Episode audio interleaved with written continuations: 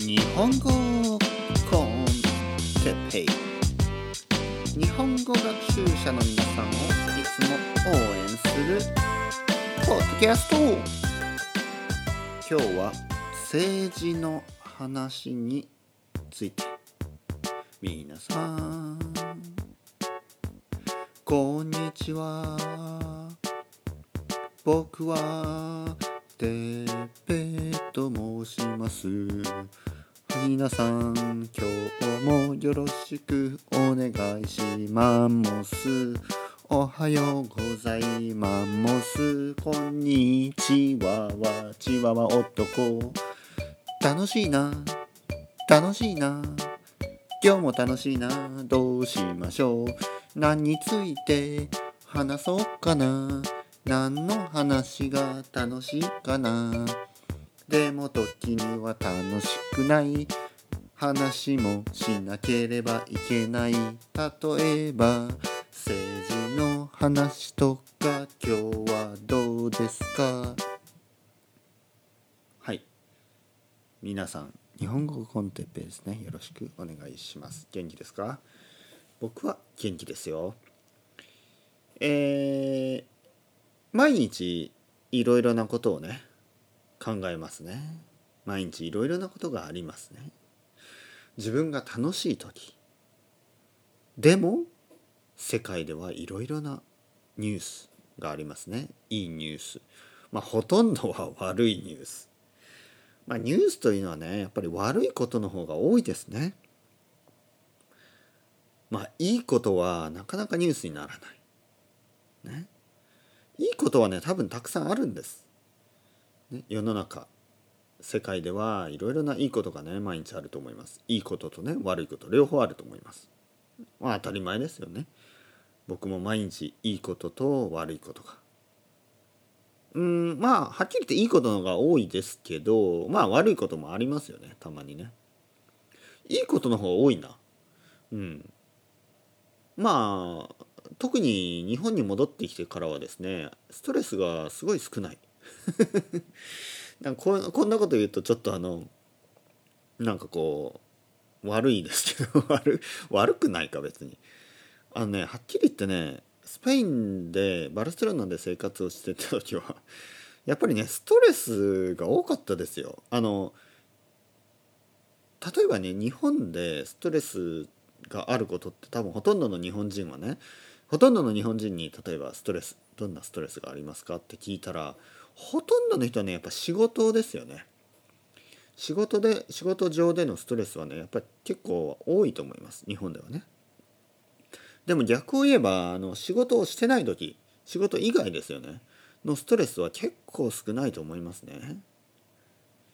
えー、まあもちろんね家族のこととかいろいろあるとは思うんですけどあの普通のことです。例えばね買い物に行って買い物をするとかそういうことです。でスペインにいた時はねスーパーマーケットに行くことがもうストレスでしたね。なぜかというとなんかねスーパーが本当に楽しくない。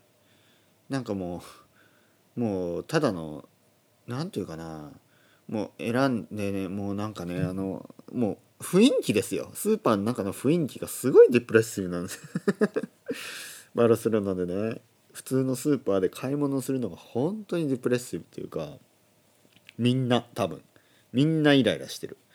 待つしね。なんかもうカスタマーサービスというのはもうゼロですとか。ゼロですからね。ほとんどの。あとね子供のおもちゃを買いに行ってもねカスタマーサービスの悪いことなんのこともうねもうないんですよカスタマーサービスというのは。もうとにかく。いや別に僕はねお客様いらっしゃいませって言ってほしいわけじゃないけどあのみたいな。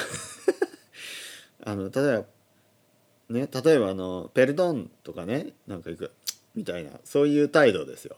もうびっくりしますよね。まあまあ今日はスペインの悪口を言ってるわけではなくてストレスの話ですね。ストレス。でまあとにかくいいこと悪いことありますよね。ででも日本に戻ってきてからそういうストレスはないんですよ。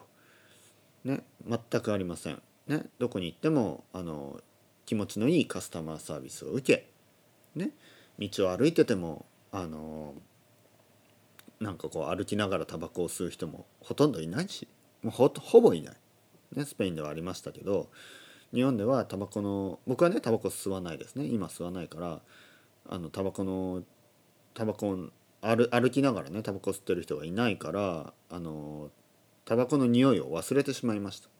日本でもねタバコ吸う人たくさんいます。でもあの道ではあまり吸わないんですよね。道を歩きながら。特に東京ではね。道を歩きながらタバコを吸う人がすごい少ないのであのタバコの匂いをね。もう最後にタバコの匂い嗅いだのかも相当前ですね。居酒屋も最近行かないですからねほとんど。うん。なのでなのでタバコの匂いはあまり嗅ぐ嗅がなくていい。ね。関係ない世界に住んでいるような。まあとにかくあのー、まあいいこと悪いことありますけど個人的にはね僕の個人的なパーソナルライフとしてはほとんどあのストレスはないんですよね。でもねやっぱりニュースを見るといろいろありますよね世界ではね。日本でもそうですけどいろいろなことがあります。本当に嫌なニュースとか。まあちょっとあのちょっと前の話ですよね。ちょっとここではもう言いたくない。はっきり言って僕がイモーショナルになっちゃうんであの話したくない話題とかもありますよね。ずっと避けてきた話題。ね京都アニメーションのこととか。ちょその話になると僕はちょっとエモーションになっちゃうんでもうちょっとやめます、ね、ここでは。ちょっとやめますね。えー、他の話題ですね。まああの政治の話題とかねあのいろいろあります。例えば日本でもね選挙がありました。で日本のねあの、まあ、同じですよ。何も変わらなかった、ね、何も変わりません。で世界を見ると、まあ、あのイギリスではね新しい、えー、首相がいますよね。もうちょっと前ですよねもう,、うん、もうボリス・ジョンソンになりましたね、え、アメリカではもうしばらくドナルド・トランプ、いいとか悪いとかそういう話をしているんじゃなくて政治の話ですよね。政治の話をするとみんなね少しこう「はあ みたいな感じになっちゃいますよね。これは何なんですかね。えー、やっぱりなんかあのちょっと無気力無力感で無力がいいですね。無気力じゃなくて無力無力。もうパワーレス無力感を感じますよね。無力感を感じるって変か。無力を感じる。もう無力感がある。ね。もう何かもう自分たちでは、ね、自分たちで自分たち僕たちね。僕たち普通の人では何もできないようなもう何も変わらないんじゃないのか。それはねある意味正しいです。例えばねこの前の日本の選挙で、えー、選挙の投票率が、えー、もう50%以下。40何パーセント？50%以下だったんですよね選挙率。選挙率というのは選挙に行った人の投票した人の数ですね。で、えー、投票率が低い。これが問題だと言うんですよ。投票率が低いから何も変わらない。でねここ これちょっとね僕言いたい言いたいんですけどあまりにバカバカしいこと言ってるから投票率が少ないから何も変わらない。でねじゃあ投票率が上がれば投票率が上がればそのまあ日本でいうと自民党とそれ以外の党なんですけどね。与党と野党と言いますね。与党が自民党。今今そのまあパワーを持っている党。今あの安倍安倍内閣ですよね。安倍首相。まあ、小泉とかも全部みんなそうですけど自民党なんですね、えー、ライトウィングです。でレフトの人たちはあの言うんですよねこういうふうに、えー、投票率が上がらないからあの何も変わらない。でもね投票率上がったら上がってもその割合は変わらないと思いますよ。投票率が今50%以下で、えー、自民党に入れる人がまあ多数。多数ということでマジョリティ。ね。自民党がマジョリティを取った。で投票率が例えば 50%60%70%80%90%100% と上がっていったとしてもその割合は同じなんじゃないですかね。自民党に入れる人というのは結局マジョリティなんじゃないのかなと思うんですよね。日本の場合ね海外の場合はちょっとわからないですねその投票に行かない人があのそのどういうタイプの人かは分からない。でも日本日本の話になると投票に行かない人は別にその野党ねそのレフトウィングとは限らないわけですよ。投票に行かない人がみんなレフトウィング。そんなことはないです。投票に行かない人の中でも多分ね僕は主にマジョリティはライトウィングだと思うんですよね。まあライトウィングというかまあコンサバティブですね。僕は世界にはコンサバティブな人の方が多いと思ってます。政治的にねコンサバティブな人の方が世界世界中どこの国でも多いと思ってます。でレフトウィングっていうのはまあ変わりたいと思ってる人たちですよね。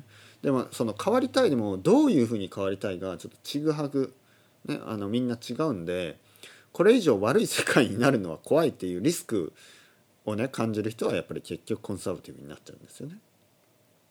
気持ちは分かりますよ。僕も子供がいるしあの世界は良くなってほしいと思うけどこれ以上悪くなるようなあのなんかそういうラジカルな方向ちょっとトゥーラディカルなね方向に行っちゃうとちょっと怖いですよねリスクが。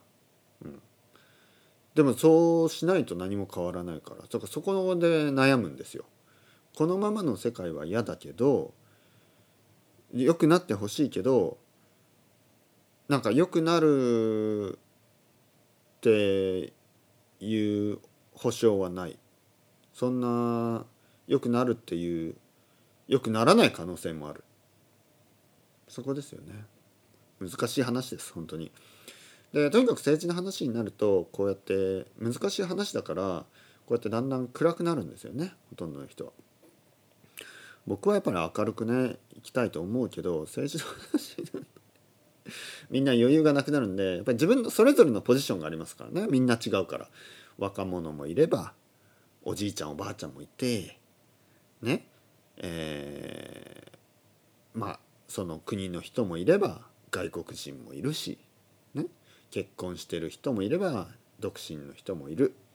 子供がいる人もいれば子供がいない人もいる。子供が2人いる人もいれば子供が3人いる人もいるし子供が4人人もうたくさんいる人もいるし子供がゼロの人もいる。ね。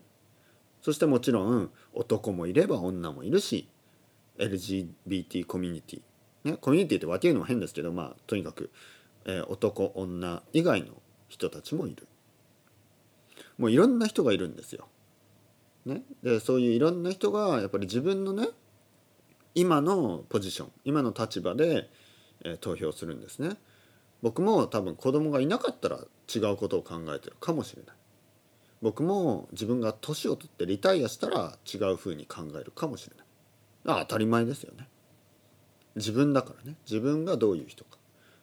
でその政治を考えるんですよね。でなるとやっぱりマジョリティが勝つっていう今の方法。これはデモクラシーですよね。でやっぱり結局マジョリティのオピニオンになるわけですよ。だからその意味では僕はそのデモクラシーっていうのはもう僕は反対なんですね実は。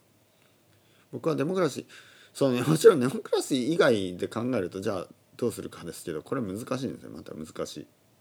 だけどデモクラシーで考えちゃうと結局マジョリティが勝つんです。で僕はねマジョリティがいつも正しいとは思わないんですよね。